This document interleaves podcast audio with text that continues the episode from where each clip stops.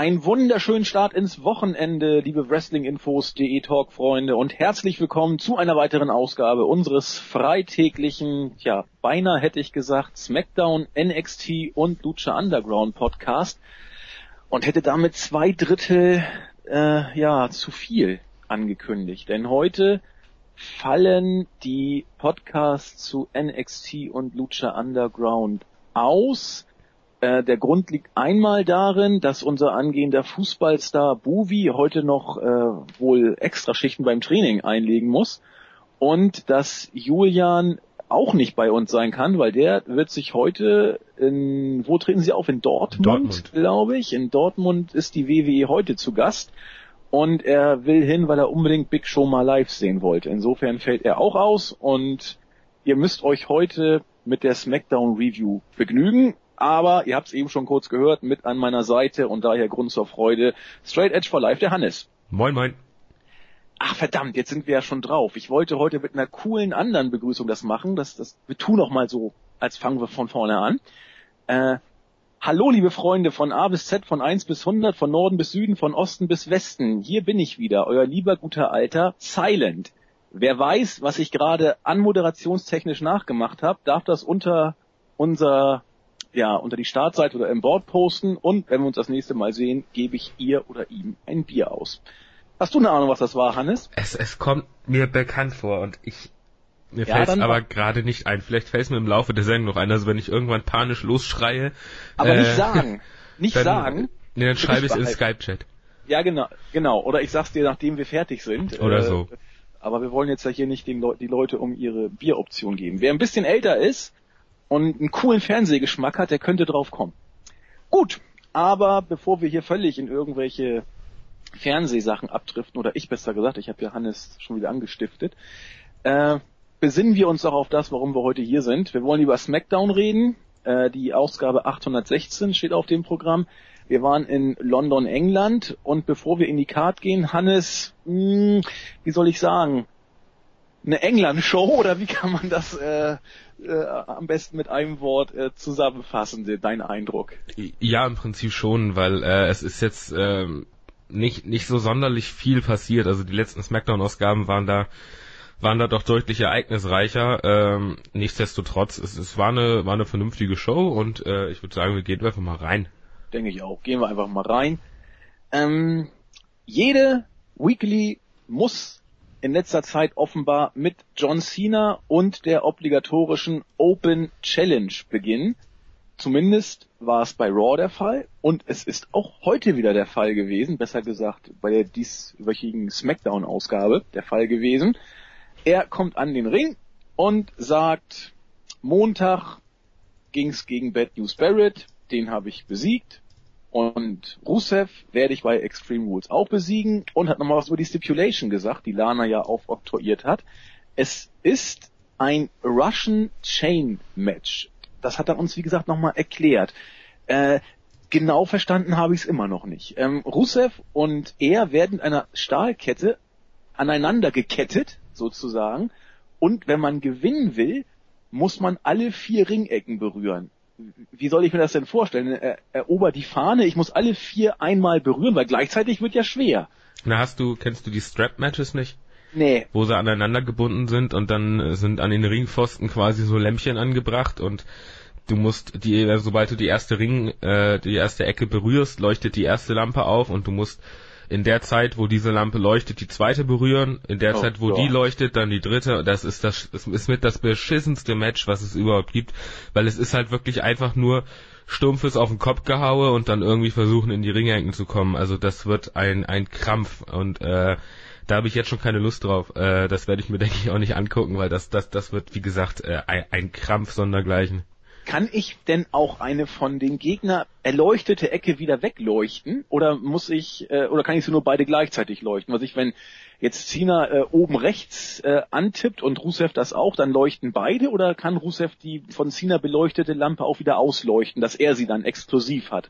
Oh Gott, ich, ich glaube, dass das relativ wurscht ist, wer da jetzt draufgehauen hat. Also ich glaube, wenn jetzt wenn jetzt Wyatt draufhauen würde, könnte Cena auch irgendwie versuchen, in die zweite zu kommen, in die dritte zu kommen oder in die vierte zu kommen. Ich bin mir aber nagelt mich äh. da nicht drauf fest. Ich bin mir da, das hat, das ist so ein ganz obskures Ding. Da habe ich überhaupt Äh, ich habe mir die auch nie wirklich angeguckt und äh, ich weiß, dass du, ich, ich weiß nicht, ob du sie aushauen kannst, da bin ich mir nicht sicher, aber. Nee, nicht aushauen, aber wenn, wenn der Gegner da ist und ich hau dann da auch rauf, ob das dann quasi von, von seiner Farbe auf meine, also jeder hat vielleicht eine Farbe oder, oder, weil sonst könnte ja, was ich, Sina drei Ecken machen und Rusev macht die vierte, hat er gewonnen. Das kann es ja auch nicht sein.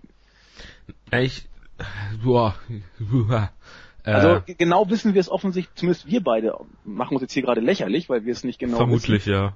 Aber äh, meine Fresse, äh, ich, ich bin ja beim mit dem Wrestling wieder erst seit zwei, drei Jahren äh, intensiv dabei und vorher war meine goldene Zeit in den frühen 90ern und, und Mitte 90er. Ähm, und als WWF, wie es damals ja noch hieß, äh, höriger Mark, äh, habe ich mich auch nur auf diese Liga damals beschränkt und in den Indie-Sachen, die ich jetzt gesehen habe, gibt es sowas wie äh, Strap-Matches nicht, wohl aus gutem Grund, wie ich gerade so aus deinen Erzählungen raushöre. Aber da kann uns ja äh, ein ziemlicher Murks äh, ins Haus stehen. Ja, es ist halt, ist halt im Prinzip null, null Wrestling. Es ist halt nur auf den Kopf hauen, irgendwie versuchen da hinzukommen. Und äh, jetzt nennen sie es, wie, haben sie es genannt? Russian, Russian, Russian Chain, Chain Match. Ja, sind sie halt mit einer komischen Kette verbunden und äh, das, ach ja, ma. Ach, also das ist, das, das haben sie mal mit Seamus und Mark Henry gemacht und äh, das, das ist, das ist wirklich ein Krampf teilweise und äh, ja. Meine Güte, da steht uns ja einiges an Gefahr beim Pay-Per-View ins Haus. Wir kriegen ja nachher im Laufe der Show noch mit, dass wir noch eine andere Stipulation haben. Da werde ich dann noch ein bisschen was zu erzählen. Ah, ich ich, ich sehe es gerade. Jetzt, jetzt sehe ich es hier. Ich habe es mir ja? jetzt gerade mal angeguckt. Es gibt zwei Lampen. Äh, eine so. für fürs Face und eine für den Heel. Einmal rot und grün meistens ist es wohl. Und äh, die können auch beide gleichzeitig leuchten. Das Alles heißt, klar. wenn sie nacheinander raufhauen, leuchten halt beide und dann geht's halt darum, wer zuerst an der vierten ist. Ach Gott sei Dank. Wenn man jetzt nämlich diese andere Variante genommen hätte, man könnte quasi, wenn einer drei äh, Lämpchen hat, dann könnte der andere ja mit dem vierten abstauben. Das wäre doof. Und es wäre auch genauso doof, wenn einer drei Lämpchen hat und dann kann der andere diese drei Lämpchen wieder ausmachen, theoretisch, und mit seiner Serie neu anfangen. Dann wird man ja nie fertig. Also insofern ist das wenigstens etwas, was das Ganze etwas beschleunigen könnte. Aber ähm, ich glaube, Rusev und Cena im Ring, das muss ja nun nicht zwingend schlecht werden. Wir haben ja bei WrestleMania und auch bei Fastlane gesehen, dass das interessante Matches sein können. Aber hier dürfte uns, äh, ich sag mal, vorsichtig diplomatisch kein technischer Leckerbissen ins Haus stehen. Nee, auf keinen Fall. Na gut. Ähm, ich glaube, wir haben die Stipulation jetzt intensiv beleuchtet mit unserem, ja, überschaubaren Kenntnissen, aber du hast ja nochmal dich äh, recherchetechnisch schlau gemacht und nun haben wir alle die genauso wenig intre, nee, belesen waren wie, wie wir, entsprechend aufgeklärt. Cena machte dann aber äh, einen Storyline-technischen Haken deutlich. Er sagte, ja, ja, jetzt reden wir hier alle über dieses Match, ähm, aber vielleicht findet es ja gar nicht statt, denn es gibt ja noch so viele Open Challenges, die ausgesprochen werden müssen. Wer es glaubt, wird selig. Mhm. Ähm, er könnte das Match, ja, ja, äh, er könnte den, den Titel ja bis dahin auch verlieren. Und weil das so ist, machen wir auch heute wieder eine Open Challenge. Daraufhin kommen dann Cesaro, Tyson Kidd und Natalia auf dem Weg und machen sich gleich mal lächerlich, weil sie sagen, das Publikum möchte die größten Champions der WWE in der Halle haben. Damit meinen sie wohl sich, dass man äh, nur wenige Tage zuvor gegen Randy Orton mal nebenbei kurz abgefrühstückt wurde im 1 gegen 2, macht diese Aussage wenig glaubwürdig. Auf jeden Fall hat man sich entsprechend äh, dargestellt. Daniel Bryan kommt auch dazu und sagt so, Liebes Publikum, sind Kid und Cesaro die größten Champs der WWE? Ja, eher nicht, buh. Äh, ist John Cena der größte Champ der WWE? Ja, immerhin gemischte Reaktion. Äh, und bin ich der am besten aussehendste Mann in der WWE? Ja, äh, gab's auch äh, nicht unumschränkte Zustimmung, möchte ich mal sagen. Ähm, na gut, wie dem auch sei, ähm, wenn die beiden wirklich glauben, sie wären die größten Champions der WWE, dann äh, beweist es doch mal, denn sie müssten gegen den United States Champion John Cena und gegen Daniel Bryan, den äh, Intercontinental Champion, heute im Main Event in einem Tag Team Match antreten. Yay! Spannend. Wer will dieses Match sehen, äh, wenn man vorher gesehen hat, dass die Tag Team Champions von einem äh, boring Randy Orton in 0, nix auseinandergepflückt worden sind? Ja, vor allem ist es im Prinzip äh, sehr ähnlich dem Anfangssegment von letzter Woche, weil da endete es im Prinzip genauso, äh, dass dann am Ende irgendwie ein Tag Team Match draus, draus gebastelt wurde. Also Teddy Long ist wohl doch noch irgendwo da. Ähm, ja, was, was will man groß dazu sagen? Es ist halt wirklich, letztens wurden, wurden sie von Randy Orton in 0, nix auseinandergenommen. Äh, es gab wieder den obligatorischen RKO out of nowhere from the top rope und äh, das war's dann auch mit den mit den Tag Team Champions und äh, diese Nummer mit Brian war ja auch eher albern im Prinzip und ja, äh, ja. ich meine, es, es ist nun mal das, was was Brian in der WWE darstellen wird wer weiß wie lange noch, aber da kommen wir ja noch zu. Äh, ja. ja. Also ich, ich, ich finde das gar nicht so schlimm, dass Brian immer so diese, dieses, dieses Comedy-mäßige da verkörpert. Das, also ich muss damals ja auch sagen, als ich so 2011 wieder ein bisschen intensiver rangekommen bin, da war er ja so ein bisschen auch in dieser äh, geekhaften Rolle ähm, 2011, 2012 damit mit AJ die Storyline und äh, diese ganze Geschichte. Und ich fand ihn eigentlich immer so ein bisschen gut als dieser geekhafte Heel und, und so ein bisschen was von diesem Be Belächelnden, hätte ich beinahe es genannt, äh, hat er sich ja immer so ein bisschen auch bewahrt. Und das ist natürlich ein bisschen geekhaft, macht aber auch vielleicht, also ich, ich will nicht sagen, dass es zwingend so ist, aber könnte vielleicht auch etwas äh, von seinem Charme, den er ja hat, auf diese Weise auch rüberbringen. Das weiß ich nicht. Also du scheinst es ein bisschen anders zu sehen. Ja, es, es ist halt irgendwie, ich, ich habe halt gesehen, was was geht mit mit mit einem Brian und ähm, es, es ist halt irgendwo irgendwo ist es halt es ist halt wirklich schon traurig, was halt was halt passiert ist in den letzten anderthalb Jahren jetzt im Prinzip seit seit halt der letzten WrestleMania und seit, seit einem Jahr seit der letzten WrestleMania und ähm, ich kann mich da nicht mit anfreunden und das werde ich auch nie und äh, ja, was soll man da noch groß zu sagen? Auch interessant, wo du es gerade ansprichst, seit der letzten WrestleMania, wenn man es genau nimmt, war ja Brian auch, ich sag mal, in dem, ja fast kann man sagen, in dem Jahr davor, ähm, ich, ich nehme jetzt mal ähm, SummerSlam 2013 bis WrestleMania 2014, war seine Darstellung ja auch nicht die wie soll ich sagen, säglichste. Ja, da wurde er ja auch immer sowohl hinter als auch vor den Kulissen als B-Plus-Player so ein bisschen immer dargestellt. Er wurde ja auch dann von Randy Orton dann durch den Cash-In beim SummerSlam eigentlich bei seinem großen äh, Sieg gegen Cena, clean und so weiter und so fort, immer ja so ein bisschen auch als der, der, der unglückliche Depp dargestellt und trotzdem, wenn man zurückblickt, hat er die Road to WrestleMania 2014 rückblickend ja mit diesem Image auch überragend getragen. Ja, ja, aber damals ist das ja, auch wenn es sehr lange gedauert hat, auf irgendwas hinausgelaufen. äh, aber jetzt hat man halt so, man hat halt null Hoffnung, dass es nochmal besser wird. Gerade durch seinen gesundheitlichen Zustand ist es ja eher eingeschränkt scheinbar und ähm, es ist einfach, ist einfach traurig, weil er halt äh, auf der Welt mit, mit einer der besten ist, die es da so gibt. Und äh, das kann er halt nicht, nicht wirklich zeigen in der WWE und äh, das, das finde ich halt immer wieder irgendwo traurig, weil Daniel Bryan halt eigentlich auch so ein Vollblut-Wrestler ist. Und äh, ja. Ja, jetzt verstehe ich, glaube ich, worauf du hinaus wolltest. Du meinst jetzt nicht zwingend, dass dieses Segment äh, oder sein, sein, sein Auftritt völlig daneben war, sondern die Art und Weise, wo er eben steht und wo er auch nicht mehr herauszukommen scheint auf ja, ja, genau. Zeit. Naja, genau. da, da stimme ich mit dir auch hundertprozentig zu. Das muss einem in der Seele tatsächlich wehtun. Oder tut mir auch in der Seele weh. Ähm, gerade weil wir wissen, A, wie charismatisch er ist und, und B, was er eben wirklich kann. Ne, das, das, das stimmt. Gut. Ähm, wie gesagt, der Main Event für den heutigen Abend war damit festgezurrt. Ein Tag Team Match. Wir werden, wenn es soweit ist, auch darauf eingehen, warum es ein Tag Team Match war. Und die meisten von euch wissen ja auch, wie der aktuelle Stand von Brian ist. Dazu aber dann beim Main Event mehr. Zunächst stand das erste Match des Abends an. Ähm, er hält nicht nur Promos oder tritt bei WrestleMania an, er steht auch ab und zu mal im Ring. Bray Wyatt war wieder da und trat gegen R-Truth an. Den besiegte er nach gut zwei Minuten nach dem Sister Abigail. Ja, das Match selber, ich, ich habe immer so ein Problem bei zwei Minuten Matches, viel übers Match zu sagen.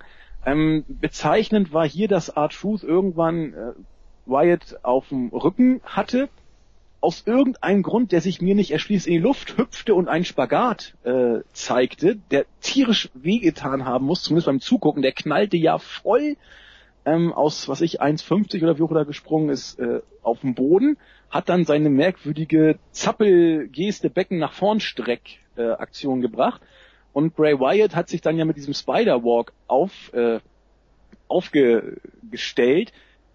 Wenn er einen Tick dichter dran wäre, hätte er, also darf ich jetzt gar nicht weiter ausführen, Art Truth steckt das Becken nach vorne, Wyatt kommt mit dem Kopf hoch, ähm, den Rest könnt ihr euch vorstellen. Das war so das, was bei mir hängen geblieben ist.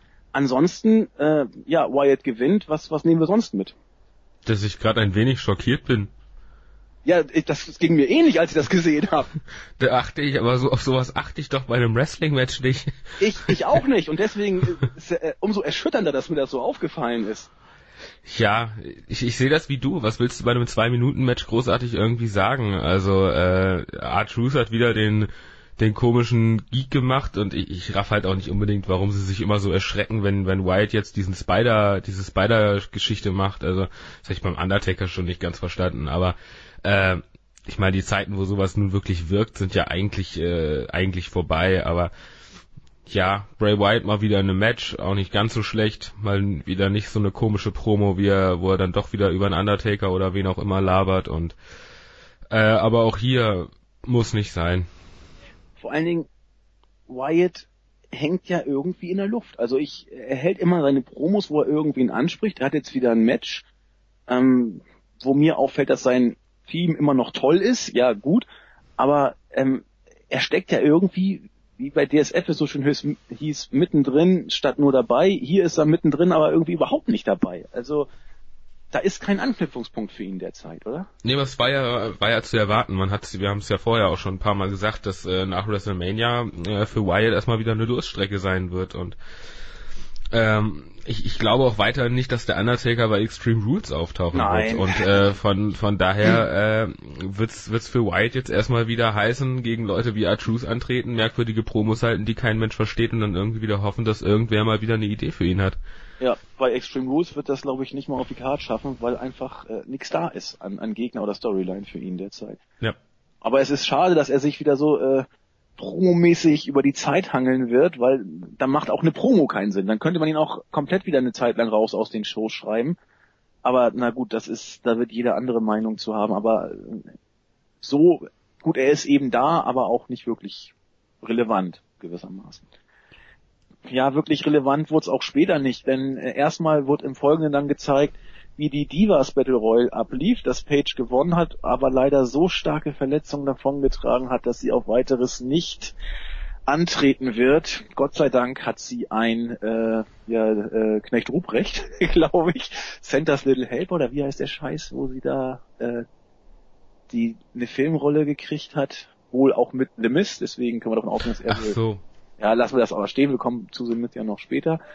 Also Paige wird ja jetzt einen Film drehen. Das ist wohl auch der Grund, warum, oder das ist ja der Grund, denke ich mal, warum sie jetzt hier aus den Shows geschrieben wird und warum aller Voraussicht nach wohl Naomi irgendwie. Aber das ist jetzt auch Gefahr. Also Page wird, sie hat den Number One Contender Spot ja gekriegt, aber so wie es im Moment gerüchteweise heißt, wird sie den nicht wahrnehmen können.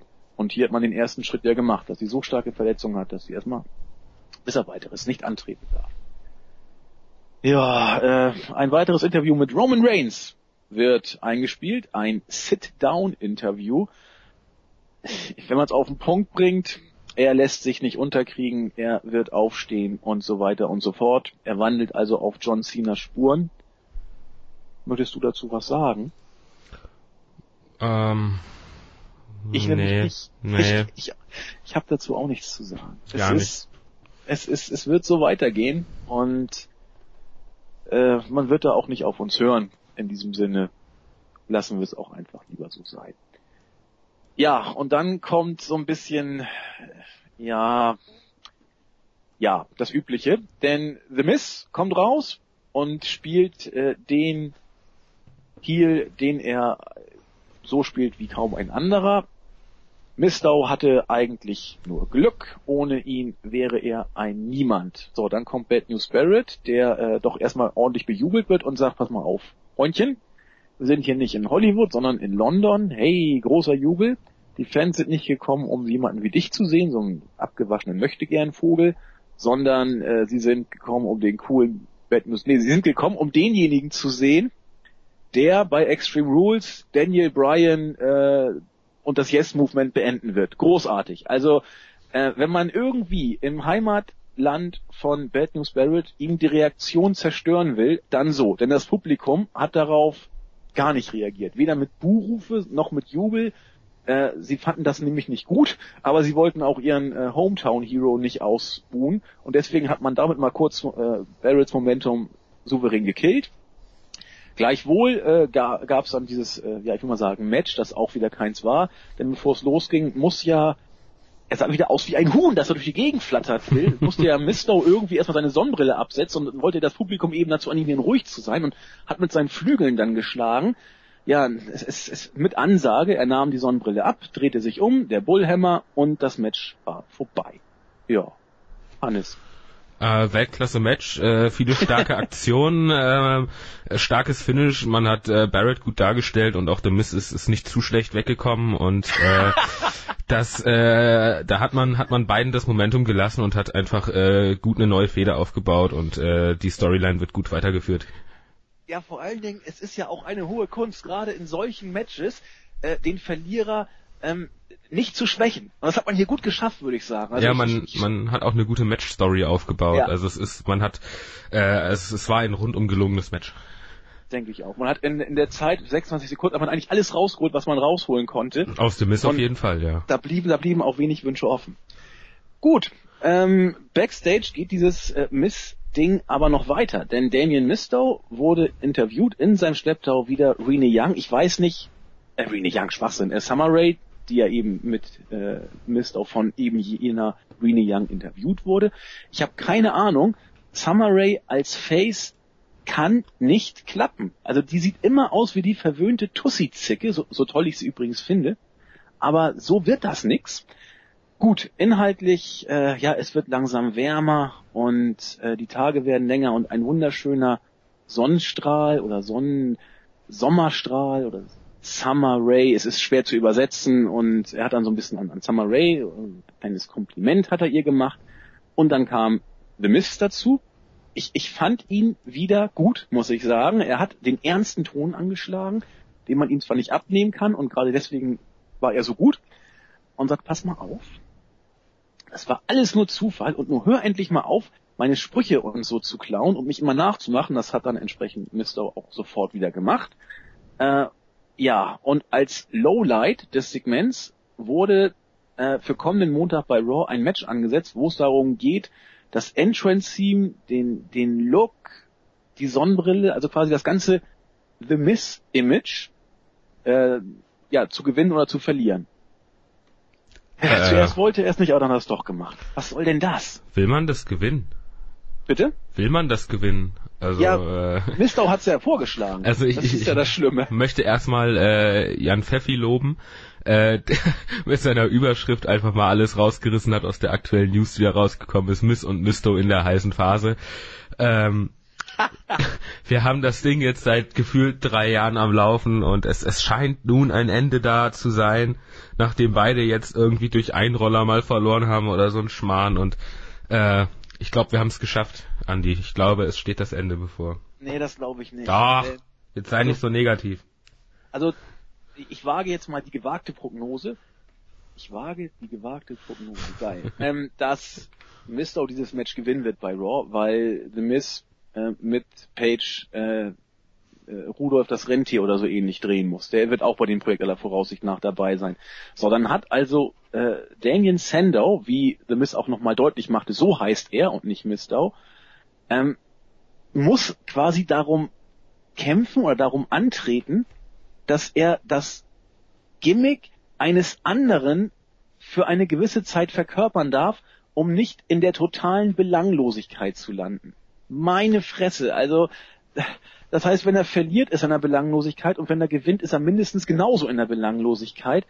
Und deswegen, da er gewinnen wird, wird dieser Scheiß noch weitergehen, so lange wie The Miss bei diesem blöden Film ist. Und dann wird äh, Mistow so lange als ja, Mistow durch die Gegend tingeln. Ich weiß nicht, ob er auch ab und zu mal ein Match bestreiten wird. Und dann, nach ich, vier, fünf Wochen, wie lange der Film dann auch dauern mag von den Dreharbeiten, wird der Rotz wieder aufgenommen. Meinst du, äh, Mist löst dann seine Rematch-Klausel ein? Ja, das ist was, was für Championships gilt, muss ja auch für Gimmicks gelten vielleicht. Wir sind irgendwo in dieser Feder an einem Punkt abgekommen, angekommen, Beziehungsweise wir sind irgendwo falsch abgebogen. Ja, auch schon länger. Ja. ja, wir sind, wenn man wenn wir auf, wenn wir nach äh, von, von, von Bremen nach Nürnberg fahren, sind wir irgendwo in ja, in Kassel falsch abgebogen. äh, das ist äh, hoi, hoi, hoi. nee, ich will eigentlich auch gar nicht mehr groß drüber reden, weil wir reden jetzt im Prinzip äh, in den Raw Reviews und in den in den Pay-per-View Reviews jetzt seit seit anderthalb bis zwei Jahren darüber und äh, na, nee, ich brauch's nicht mehr. Okay, dann lassen wir es auch äh, so sein. Nur wir werden da künftig noch weiter drüber reden müssen. Und wenn ich nicht will? Ja, dann, dann rede ich da umso mehr drüber und du musst, also wir müssen, wir müssen ja die Shows irgendwie reviewen. Wir können es ja auch vielleicht kurz halten, aber ähm, leider war das ja nur doch ein relativ ausführlicher Faktor in dieser Ausgabe Ja. und wir kommen eben nicht drum rum, leider. Ist halt Smackdown, da wird sowas dann halt gemacht. Eben, das ist ja nun mal so.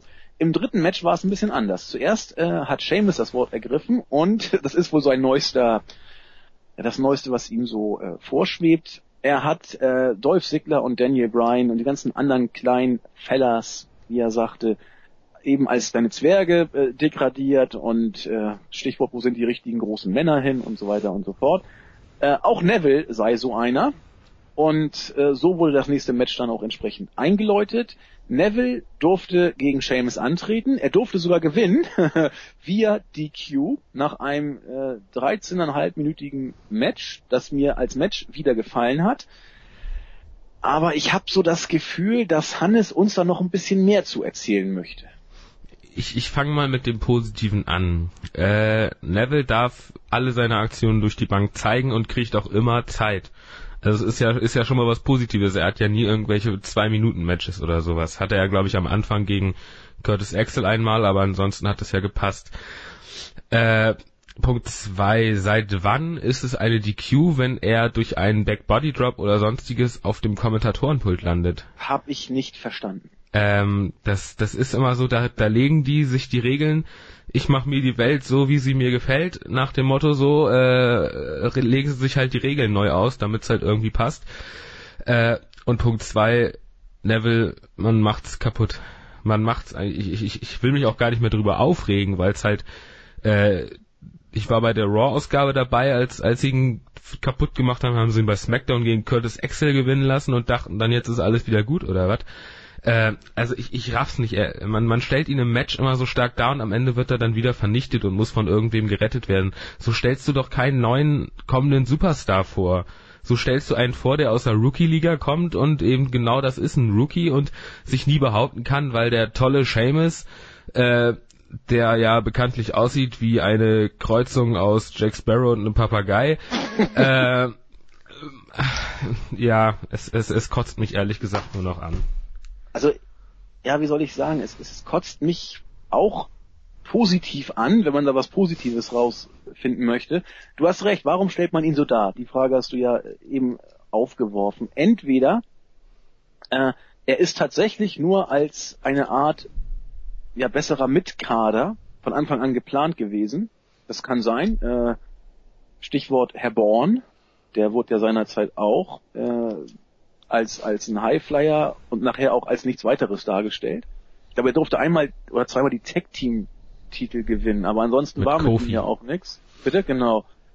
Air Boom oder wie hieß das? Airborne oder nee, Airboom, ich weiß es gar nicht. Ja, irgendwas Boom irgendwie hieß das sowas, Team, glaube ich. sowas in der Richtung, ja. Und dann war der auch ziemlich schnell wieder vorbei. Und es könnte sein, dass man das mit Neville auch von Anfang an so angedacht hat. Die zweite Variante, die noch so ein bisschen anders zur Hoffnung lässt, ist die von dir beschriebene Rookie-Variante. Rookies dürfen auch mal Matches verlieren. Und ich weiß, das ist jetzt völlig aus der Zeit gegriffen, aber ähm, dass es ab und zu mal klappen kann, zeigt, äh, es gibt bestimmt noch viel mehr Beispiele, aber mir fällt gerade eins ein, weil ich ja diese, diese Flashback-Kolumne ab und zu schreibe, da gucke ich mir die ganzen alten Shows auch mal an. Im Moment bin ich im Jahr 91 angekommen und äh, die Rockers, besser gesagt Shawn Michaels. Die Rockers waren seinerzeit ein Tag-Team, das äh, für die damalige Zeit auf dem äh, US-Mainstream-Wrestling-Sektor technisch und von der äh, Geschwindigkeit her auf einem Level war, wo viele nicht mitgekommen sind. Die waren over wie Sau beim Publikum als die jungen wilden Rocker eben, die von von den Kitties bejubelt, von den äh, erwachsenen Männern akzeptiert und von den Frauen äh, ja angehimmelt wurden und also auch von den Frauen äh, auch als gute Wrestler anerkannt worden. Ich will jetzt hier nicht immer, dass das so rüberkommt, die Frauen werden immer nur da so äh, angesehen, dass sie immer nur die Hübschen und so anfangen. Das, davon distanziere ich mich hier ausdrücklich. Aber obwohl sie beim Publikum so over waren, wurden sie, und zwar nicht nur über Wochen, die wurden über Monate, fast Jahre, ständig verjobbt. Die haben bei Rumble, bei SummerSlam und bei Mania, haben die Matches verloren äh, gegen, gegen, gegen Jobber-Teams oder gegen Midcard-Teams, um die over zu bringen. Und äh, die haben niemals die Tag Team Gürtel gehalten. Einmal ja, wurde aber nicht getaped, deswegen wurde es dann annulliert und und so weiter. Ähm, Shawn Michaels ist ja das also die Geschichte. Das ist ja, das ist ja geil. Nein, das war bei, bei einer Hausshow haben sie mal die Titel gewonnen gegen die Hart Foundation. Das Ding wurde aber nie im Fernsehen gezeigt und dann haben sie das annulliert sozusagen. Also es ist nie an die Öffentlichkeit gekommen mit den Rockers. Und also nie, der Titelgewinn wurde nie ähm, vom Mainstream-Publikum wahrgenommen und deswegen hat man es dann rückgängig gemacht. Aber Shawn Michaels ist irgendwann auch über eine geekige Heel-Rolle, was mir bei Seth Rollins so ein bisschen noch Hoffnung lässt. Äh, denn Shawn Michaels in den Anfangsjahren war nichts weiter als ein geekiger, selbstverliebter Sexy Boy mit Sherry noch als Managerin damals, ist aber einer der berühmtesten und bekanntesten und besten Wrestler ähm, der 90er und, und 2000er Jahre gewesen. Also das kann alles klappen. Nur die Frage ist, ist Neville ein Shawn Michaels oder etwas ähnliches? Und das kann die Zeit nur zeigen. Ja. Die, Ze die, Zeit ist heute aber auch eine andere als damals, muss man das, leider auch sagen. Das ist das, was ich sagen wollte. Früher war das ja, war ja im Prinzip die die Geschichte vom Underdog war ja war ja im Prinzip ein gern genommenes Ding, weil äh, das ja damals auch noch wirklich gut funktioniert hat und mit mit Brian hat's ja teilweise auch irgendwo funktioniert, dass der dann halt bejubelt wurde und es dann irgendwo geschafft hat. Äh, aber was aus dem jetzt wieder geworden ist, sieht man ja. Ähm, bei Neville sehe ich einfach das Problem, dass er halt äh, am Mic nicht sonderlich stark ist ähm, und eigentlich nur in, in Anführungszeichen nur wresteln kann, was ja nun mal bei der Soap Opera WWE nicht reicht. Mhm. Äh, deswegen sehe ich bei ihm einfach nicht das, das Gesamtpaket, um äh, Winnie da irgendwie zufriedenzustellen und äh, ähm, ja, ja, mit, Midcard ist, denke ich, das Einzige, was, was für ihn da irgendwie bleibt. Und, und was auch für deinen Ansatz spricht, Shawn Michaels sah nun mal tierisch gut aus für die damalige Zeit und die Mädels fanden ihn eben super und du hast es gesagt, äh, Zack sagt immer so schön, Neville hat das Charisma einer, einer nassen Scheibe Toast, so ungefähr. Und äh, da liegen schon äh, gewisse Unterschiede zwischen ihm und Shawn Michaels, was auch eher vielleicht dafür sprechen könnte, dass Neville es ungleich schwerer haben dürfte. Nur ich glaube, nach, nach ein paar Wochen ist es immer schwer, eine Prognose abzugeben, wie irgendwas zwingend ausgeht. Aber die, die Erfahrung zeigt in der Tat, dass es eher schlecht als gut für ihn wohl bestellt ist in, in der Zukunft. Naja, ja. es gab jetzt schon, schon zwei, drei Male, wo er halt einfach äh, entweder nach einem Match oder während einem Match komplett vermöbelt wurde und äh, das, das registrieren ja auch irgendwo die Zuschauer. Und äh, ja. gerade wenn du dann Marx hast oder so, bei dem die denken sich halt auch, äh, was ist denn das für ein Dödel? Und äh, haben sie haben die dann auch wieder vergessen, schneller als man als man gucken kann. Und äh, von daher, ich, ich sehe da keine große Zukunft für Neville. Da gibt's andere bei NXT, die das eher haben. Kevin Owens zum Beispiel, der hat halt echt das, das Übergesamtpaket und wird da äh, der wird ja auch demnächst ins Main Roster, denke ich, irgendwie stoßen. Ähm, deswegen ist er ja so schnell Champion geworden bei NXT. Äh, wird da, denke ich, relativ schnell eine sehr gute Position haben in, in der Uppercard und ähm, da, da sehe ich schon eher das Potenzial bei Neville leider nicht. Nee, da hast du auch recht. Ein, ein äh, Kevin Owens wird so eine Darstellung kriegen, wie sie The Shield damals gekriegt haben. Quasi von null als Bedrohung dargestellt. Und da ist Nevilles Einstand schon eine ganz andere Schiene gewesen, hast du völlig recht. Das kann man da nicht vergleichen.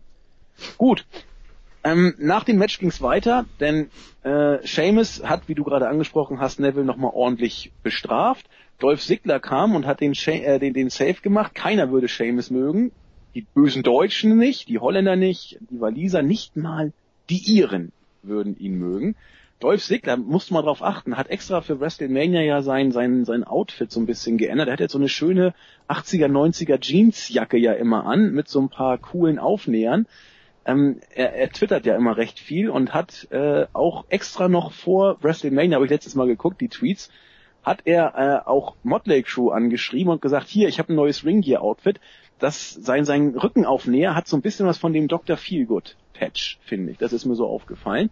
Kleines Detail am Rande. Wer die Älteren unter euch, die coole Rockmusik äh, schätzen, wissen, wovon ich spreche.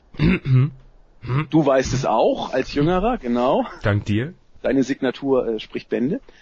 Und ähm, genau, Seamus hat dann entsprechend reagiert auf die äh, Anschuldigung und sagte, du pass mal auf, du kannst mein Hintern küssen.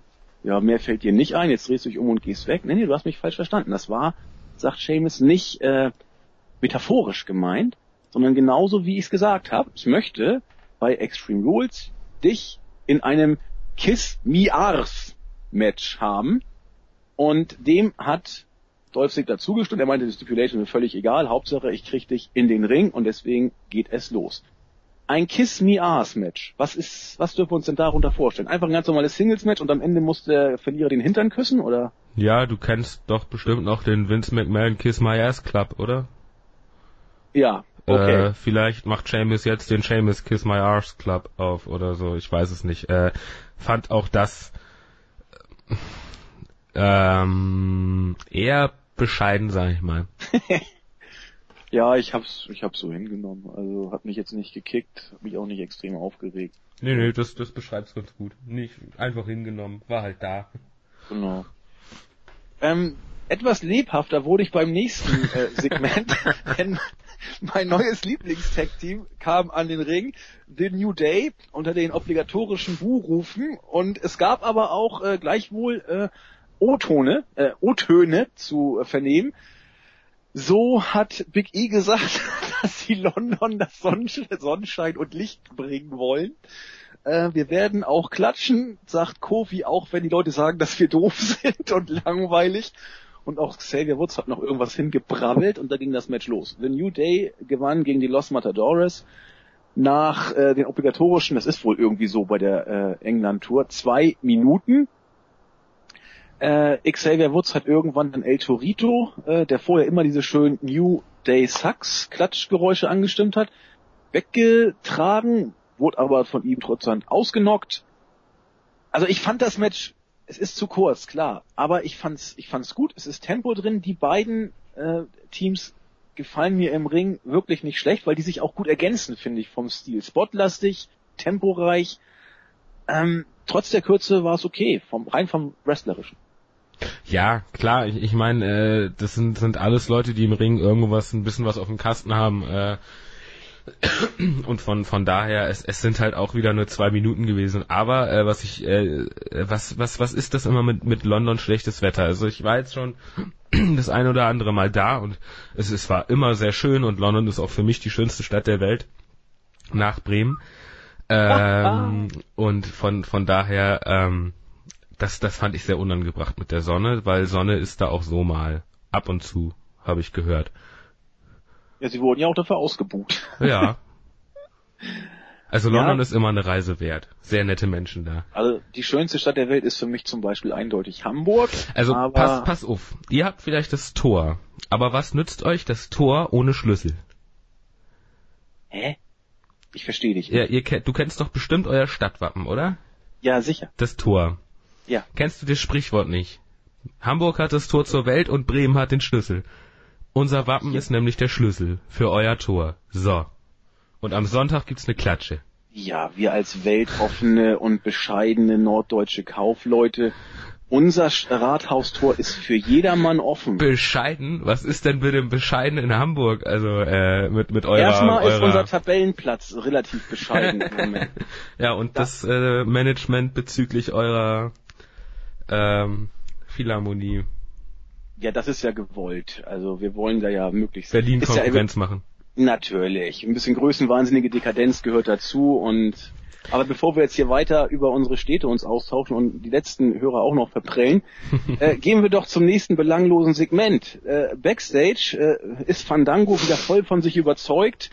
Äh, völlig von sich eingenommen und sagt, du Rosa, wir, wir müssen uns trennen, das hat alles, hat alles keinen Sinn mit uns, ich muss wieder mehr tanzen und dann tanzt er auch gleich äh, aus der Reihe und aus dem Bild. Und sie stand dann, äh, ja, wie so ein kleines Häufchen Elend und wusste nicht so, was sie machen sollte.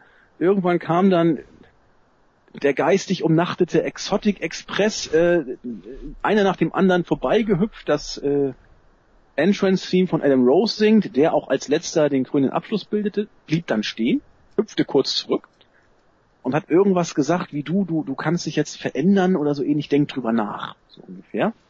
Und ist dann wieder weggelaufen. Mhm. Ähm, dieses Segment sollte später noch aufgegriffen werden. Wollen wir es dann besprechen, wenn es soweit ist, oder brennt dir sowas äh, unter den Nägeln, dass du hier dich gar nicht mehr zurückhalten kannst? Ich fand das mit dem Exotic Express irgendwo ganz lustig, dass sie dann auf einmal alle ums Eck kamen, aber ansonsten war das halt auch wieder so ein, ja, war halt da. War halt da, genau. Ja, mit dem nächsten Segment hatte ich dann, das fällt mir schwer, es unter war halt da einzu, äh, einzuordnen, weil weil ich es einfach fürchterlich fand.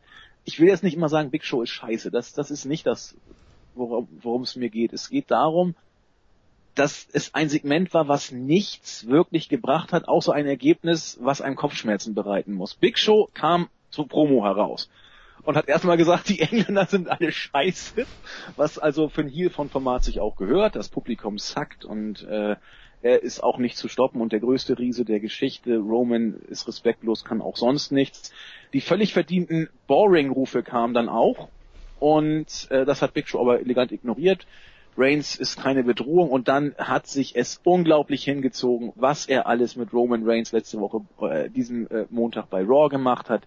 Die äh, Taxi-Smash-Sequenz wurde in allen denkbaren Variationen, in jedem möglichen Kamerawinkel nochmal gezeigt. Interessiert hat es kein. Was war Quintessenz des Ganzen? Am Ende hat Big Show gesagt, er wird gegen Roman Reigns in einem Last Man Standing Match antreten. Boah, kann es. Holy fuck. Ähm, Last Man Standing Match, das bedeutet äh, Minimum 15 Minuten. Es sei denn, man zieht's äh, sehr merkwürdig durch. Äh, und 15 Minuten mit Big Show und Roman Reigns. Äh, Big Show der Bewegungslegastheniker und Roman Reigns, äh, Mister, ich habe genauso viele Moves wie John Cena auf dem Kasten, wobei John Cena jetzt einen mehr hat mit seinem Springboard Stunner Gedöns. Ähm, ähm, ich, mir läuft's kalt den Rücken runter, wenn ich nur dran denke. Und auch das Match werde ich mir garantiert nicht antun. Es sei denn, ich lese am nächsten Tag im Board, dass es da eine Überraschung gab. Aber ich fürchte, solange mich da keiner verarscht oder so, wird's das nicht werden. Ah, vor allem, also ich will jetzt nicht immer diese Standardsprüche abbringen wie, will man Roman Reigns jetzt endgültig beerdigen oder will man den letzten potenziellen Pay-per-view-Buyer äh, jetzt auch noch verprellen? Das sind natürlich, ja, wie soll ich sagen, ähm, ich tue das richtige Wort noch, populistische Äußerungen, die, die nicht weiterführen, aber wirklich, die, die Fehde ist langweilig, sie bringt keinem etwas und das letzte Last Man Standing Match, das ich von Big Show gesehen habe, war beim Royal Rumble gegen Alberto Del Rio. Und das war richtig schlimm. Das war der Opener vom Rumble 2013, wohlgemerkt. Wie, wie kann man so ein Match A auf die Card bringen beim Rumble und B als Opener? Und das Finish war nochmal richtig scheiße. Ich glaube, da hat er ihn irgendwie mit Panzertape nachher äh, am, am Ring angeklebt. glaube ich, an einer, so an einer Ringecke ein, oder so. So ein Scheiß, ja. Und das Match war wirklich nicht, nicht doll. Und äh, jetzt wird uns sowas bei Extreme Rules wohl, also Gott sei Dank nicht als, als Main Event, beileibe nicht, aber irgendwo in der Mitte der Card, im schlimmsten Fall als Opener wieder, erwarten.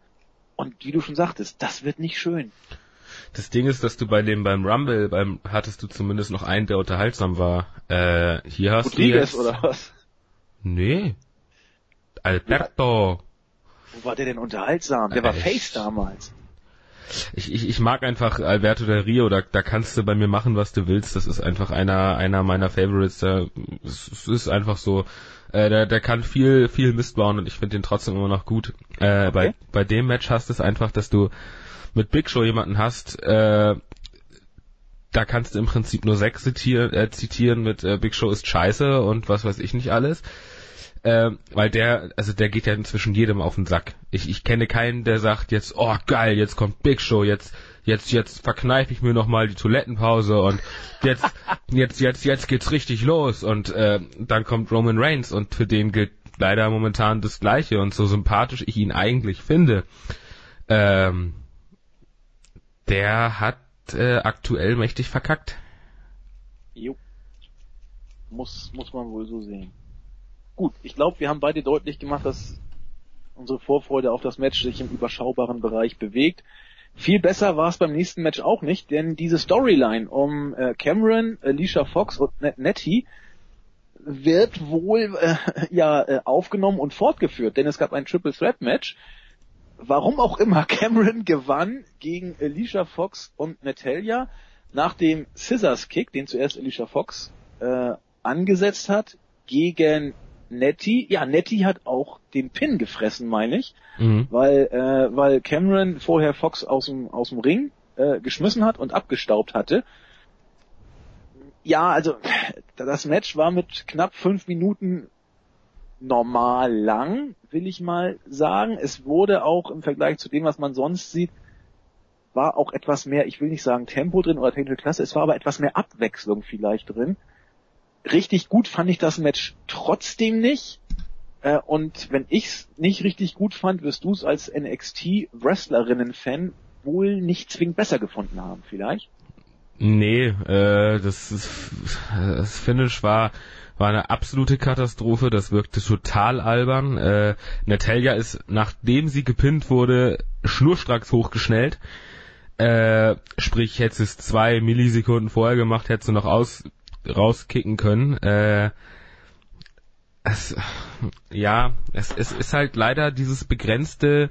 Ich meine, Natalia kann es ja eigentlich das ist ja, steht ja außer Frage. Äh, die hat ja nun von den Besten gelernt und äh, dann am Ende wird mit Alicia Fox bringt man sie jetzt irgendwie wieder zurück in dieses dieses komplett crazy Gedöns dass sie nach jedem Match austickt und alles anschreit und irgendwie rumbrüllt da oder äh, es, die die Diven Division war mir noch nie so egal wie heute. Vor allem okay. jetzt ist AJ weg, Page ist jetzt bei, bei einem Filmdreh, es ist alles für den Arsch da, äh, um um es mal gut Deutsch zu sagen. Äh, es ist halt wirklich, du, was, was willst du machen? Du hast ein paar äh, Models, die du da reingesteckt hast, damit sie gut aussehen können und hast mit Natalia eine, die was auf dem Kasten hat. Äh, nee, es, es ist, es ist alles, alles kaputt. Es ist alles für den Arsch da. Da habe ich nichts mehr hinzuzufügen äh, und leite elegant über zum nächsten Singles-Match. Die mhm. beiden mit dem, äh, ja, wie soll ich sagen, in, mit interessanten und Publikumsreaktion ziehen sollenden Theme kam an den Ring. Fandango gegen Adam Rose mit den Rosebuds. Auch hier von einem Match zu sprechen würde, ja, diese Ansetzung auch eher adeln, denn es war mit gut anderthalb Minuten auch eher überschaubar, was die Länge angeht. Fandango hat gewonnen nach irgendeinem, ich, ich weiß nicht, was es sollte. Ähm, zuerst kam ungefragt die äh, offenbar ja, hin und her gerissene äh, Rosa Mendes an den Ring und hat zuerst den äh, selbstgefällig vor sich hin tanzenden Fandango irgendwie abgelenkt. Das nutzte Adam Rose zu einem äh, ja, Kick aus dem Ring nach draußen gegen Fandango hat Fandango in den Ring geschoben, da ihn ein bisschen bearbeitet und irgendwann hat dann Rosa Mendes äh, Adam Rose angesprochen oder oder oder Fandango, ich weiß nicht, was es da äh, soll, ob sie sich entschuldigen wollte bei Fandango oder ob sie Adam Rose ablenken wollte oder ob sie Adam Rose was zuflirten wollte. Es wirkte eher so, als ob sie äh, äh, verzweifelt, traurig sich bei Fandango irgendwie entschuldigen wollte. Ich weiß es beim besten Willen nicht. Trotzdem war Adam Rose abgelenkt, Fandango hat eingerollt und das Rennen gemacht. Äh, Rosa Mendes hat nach dem Kampf irgendwie auch eher den Kontakt zu, äh, zu Fandango wohl versucht herzustellen. Aber was, was, was, was soll denn das alles?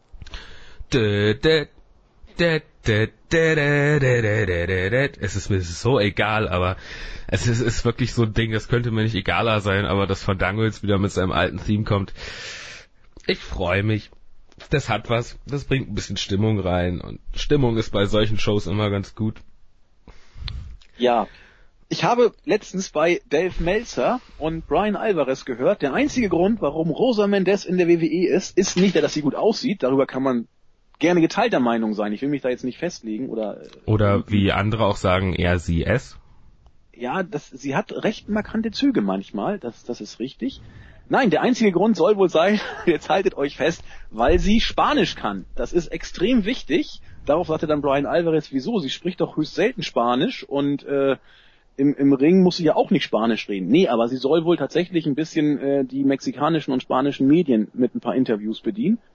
Und vor dem Hintergrund ist das der Grund. Andererseits, da gibt's doch, also ich meine, die ist auch über 30 jetzt. Also da gibt's doch bestimmt andere Granaten, die auch Spanisch können, oder? Ja, es gibt ja auch noch andere Gerüchte. Was denn? Erzähl dass, mal. Äh, sie sich bei Offiziellen gerne die Knie wundscheuert und sowas. Ich dachte, das macht Eva Marie ganz gerne. Ja, äh, Gerüchte gibt's bei vielen. Ja, aber wenn das so, aber wenn ich jetzt einer von den äh, Wunschscheuerlasserern wäre, dann würde ich mir doch da was ganz anderes holen. Ja, aber Also- die anderen haben es doch nicht nötig. Wie, welche anderen haben es nicht nötig? Nein! Äh, der einzige Grund, warum Rosa Mendes da sein soll, nach dem geschätzten Dave Meltzer, unserem Halbgott, ist ja der, dass sie Spanisch kann. Mhm.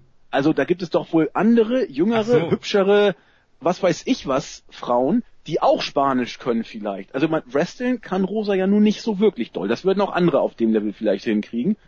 Ich aber vielleicht wollen sich die Alternativen nicht die Knie wundscheuern. Och, ja, das, das ist, das mag sein. Dann, dann wäre das natürlich das höchste der Gefühle im äh, Chauvinismus Schuppen WWE. Aber von solchen Gerüchten distanzieren wir uns hier an dieser Stelle ausdrücklich. Deswegen Ja, habe ich also- ja auch nur angedeutet. Genau. Und Vielleicht äh, putzt sie ja auch nur die Wohnung. ich glaube nicht, dass da irgendwelche chauvinistischen Sachen im Spiel sein werden. Vielleicht putzt sie auch, das weiß man nicht. Aber auch das wäre chauvinistisch, glaube ich. Ja, wär's. Hätte ich auch ein gewisses Problem mit. Und ich glaube, ein User, Userin auch. Damit oh. Ja. Ich sag aber auch hier keine Namen. Wir werden es nachher sehen. Wir werden es nachher vielleicht äh, sehen. Auf jeden Fall hat Fandango nach dem Match sich von nichts aus dem Konzept bringen lassen und mit sei, zu seinem Theme-Song durch die Gegend getanzt. Ähm, ich glaube, der blöde Cole hat mitgemacht, der Byron Sexton auch, nur äh, der König hat gesagt, das ist doof, er hat sich enthalten. Blöder König. Blöder König. Ich hätte auch nicht mitgemacht. Ha. Ich, ich mag das Theme nicht. Ich finde den Exotic Express Theme Song lustiger. Ist aber nicht so over. Ich finde ihn aber tausendmal besser. Aber die Geschmäcker sind verschieden. Äh, dass Bray Wyatt wieder eine Promo hält, möchte ich an dieser Stelle nicht weiter vertiefen. Möchtest du was sagen? Der Reaper Walks in Daylight. Nöp. Gut. Haben wir auch, glaube ich, dann abgehakt. Und wir kommen zum Main Event. Hier kann man vielleicht ein paar Takte mehr zu sagen. Ja. Daniel Bryan und John Cena haben gegen Tyson Kidd und Cesaro via Submission gewonnen. Äh, Bryan hat Kidd in den Yes-Lock gekriegt, durchgezogen und auch durchgesetzt. Cesaro wollte irgendwie eingreifen. Cena hat ihm, glaube ich, ein, AA verpasst und damit war da auch Ruhe. Achteinhalb Minuten. Das ist für ein Main-Event nicht wirklich lange. Das Match wurde größtenteils von John Cena geworkt. Bryan kam nur bei der letzten Phase intensiv zum Einsatz. Er ist mittlerweile von der WWE-Tour gestrichen worden. Äh, es sieht verdammt scheiße aus. Ja, äh, ich glaube, du hast irgendwo mal im Board geschrieben, du willst ein bestimmtes Wort nicht in den Mund nehmen. Äh, War es das Wort Karriereende oder? Ja, ja. Äh, ich, ich gehe inzwischen fest davon aus, dass Brian äh, nicht mehr lange wresteln wird, weil ich glaube, dass einfach die Verletzung, die er sich damals zugezogen hat, äh, man hat man hat's garantiert ernst genommen, allerdings ist Brian auch der Typ, der sich sagt, für Wrestling tue ich viel. Und äh, wenn er einfach gesagt hat, er versucht's nochmal, ähm, ja, wird der Versuch wahrscheinlich jetzt als gescheitert gelten, weil ich gehe davon aus, dass Brian nicht mehr lange im WWE-Ring stehen wird und auch dann nicht mehr in normal in irgendeinem anderen Ring oder so stehen wird, weil ich glaube, dass äh, äh, für ihn die Wrestling-Geschichte so in Bälde vorbei ist. Ja, ich, ich will's immer noch nicht sagen, aber die WWE schont ihn ja derzeit oder schützt ihn oder schont ihn wie auch immer derzeit sehr. Die Ausrede oder die, man hat jetzt ja viel gehört, dass äh, es heißt, ja, die WWE hatte wohl recht, Brian nicht ins Championship-Geschehen zu bucken, sondern ihn nur mit dem Intercontinental-Gürtel sozusagen zu versehen. Das kann man so sehen. Ich habe es auch im Board schon geschrieben, ich habe mit der Sichtweise gewisse Probleme, denn wenn ein Wrestler nicht fit ist oder es Fragezeichen gibt, dann darf er schlicht nicht in den Ring. Wenn er fit ist, muss man ihn so bucken, wie es äh, best for business ist. Man, man kann nicht sagen, Brian ist fit, aber wir wissen nicht genau, wie es ausgeht, deswegen lieber aus dem Titelgeschehen raushalten. Ähm, das ist eine Geschichte. Das Problem ist, wenn es jetzt wirklich sich herausstellt, dass es wieder die alte Sache ist, und es deutet zurzeit einiges darauf hin, dass dem so ist, ja, dann, dann muss man vom Schlimmsten ausgehen. Ja. Ich hoffe nicht. Das ist äh, ich hoffe allerdings auch, dass er schlau genug ist, äh, wenn es nicht geht, zu sagen, dass es nicht geht. Äh, weil da gab es ja auch schon Fälle, die sich dann komplett kaputt gemacht haben, weil sie einfach nicht einsehen wollten, dass es einfach nicht mehr geht körperlich und äh, es, äh, ja, es, es ist halt wirklich, ich hab's am es ist wirklich traurig, weil Brian ist halt wirklich so ein so ein Vollblutkerl, der halt voll dabei ist, auch mit dem Herzen bei der Sache ist und äh,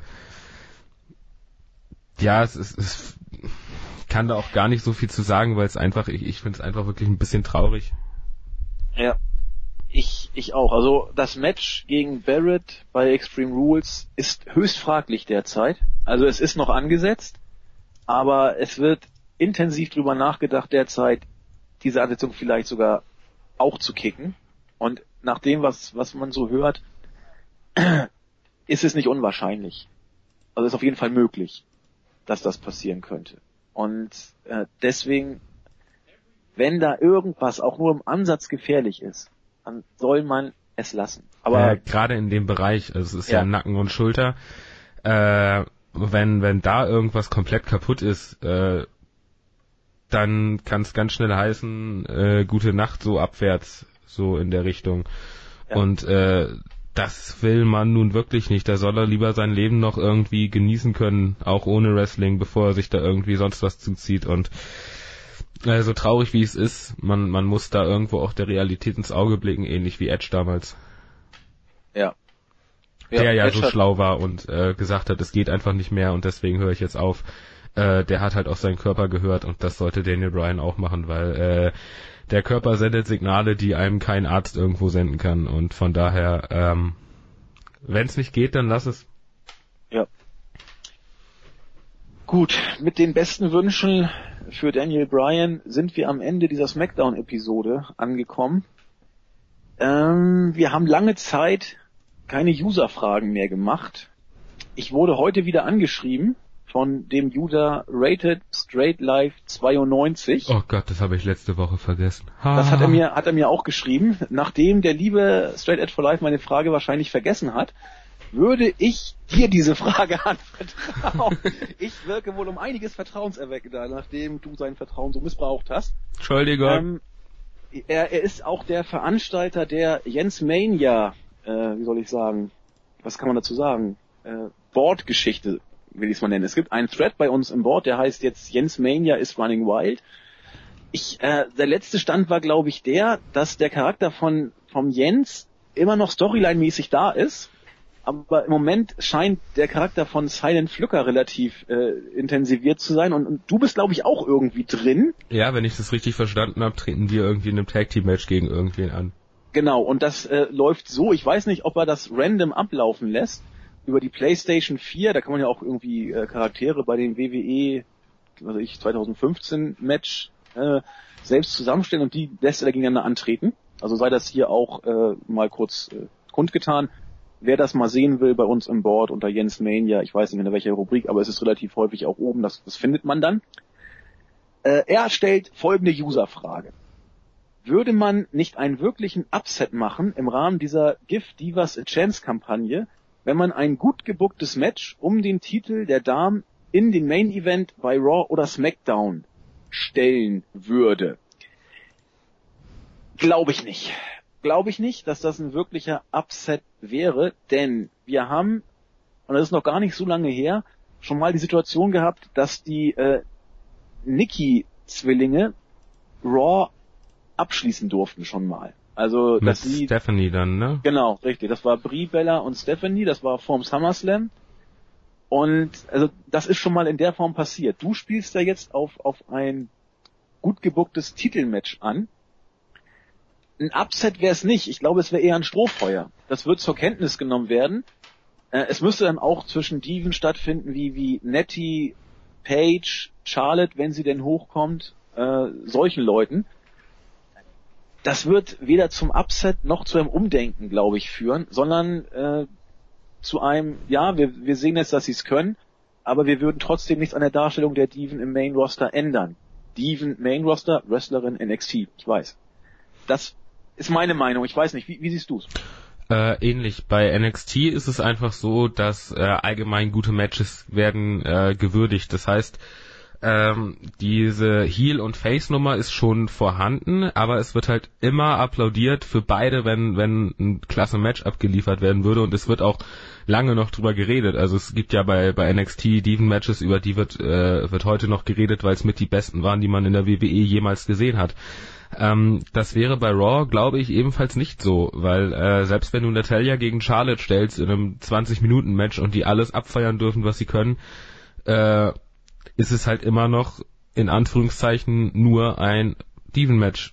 Und äh, das ist leider im Main-Roster nicht unbedingt so nicht unbedingt so, dass es gewürdigt wird. Und äh, man sieht es immer wieder auch bei den Hausshows. Äh, ich glaube, da hat wer hat denn den Live-Bericht gemacht äh, für für Hamburg? Da hat doch irgendwer Live-Berichte gepostet. Äh, Christian. Chris Unser Krit Kritzen. Kritzen, richtig. Äh, der Gutste, der ist jetzt ja auch auf einigen äh, Seiten in, in Amerika verewigt worden. Ähm, und da hat er ja auch geschrieben, dass als die Diva, Diven kamen, dass da dann eher die sabbernden Mitte 40-Jährigen dastanden und ihre Fotos gemacht haben und irgendwie versucht haben, da ihre Hand, ihre, ihre, ihre Griffe ranzukriegen. Äh, das ist halt das Problem, was man im Main, ich, ich finde es interessant, weil es ist ja im Prinzip sind es ja auch nur Menschen bei NXT, aber bei NXT wird halt gute Leistung gewürdigt, egal ob Mann oder Frau. Im Main Roster äh, ist das eher, ja, Frau ist halt zum Angucken, blöderweise. Ja, es, ist, es ist gewollt. Es ist Ja, klar. gewollt. Und das ist auch der Grund, warum äh, Charlotte im Main Roster einen unglaublich schweren Stand hat, weil sie eine überragende Workerin ist. Aber das von dir gerade so beschriebene Publikum, das auch natürlich jetzt, man kann das auf keinen Fall pauschalieren oder Nein, nein, verallgemeinern. Das wollen wir auch gar nicht. Aber ähm, die WWE geht davon aus, dass das einen großen Teil des Publikums ausmacht, dass die Diven sehen will. Und das werden auch ein paar bestimmt sein. Ich meine, Christians Live-Bericht hat es ja auch wieder deutlich gemacht, dass dem dann wohl so ist. Und solange wird sich da nie irgendwas ändern. Nee. Leider nicht. Dann sind wir in diesem Punkt uns auch relativ einig. Und das ist ein schönes Schlusswort fürs, äh, ja, bei uns recht sonnige, äh, unseren recht sonnigen Auftakt ins Wochenende. Ich werde noch ein bisschen rausgehen gleich. Na, hier regnet's. Ah nee, hier ist es gut. Und es soll auch morgen auch gut sein. Ja, es ist halt auch der Norden. Der Norden ist halt äh, schöner als alles andere. Jetzt kriege ich wieder auf den Sack, ich sehe schon kommen.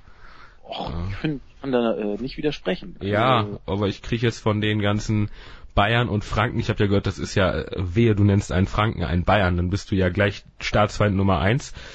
Ähm, das, das lernt man ja, wenn man dann mal eine Weile hier wohnt. Äh, was ich auch gelernt habe, ist, dass Bayern das fremdenfeindlichste Bundesland nicht mehr ist, sondern dass jetzt Sachsen ist, ganz offiziell.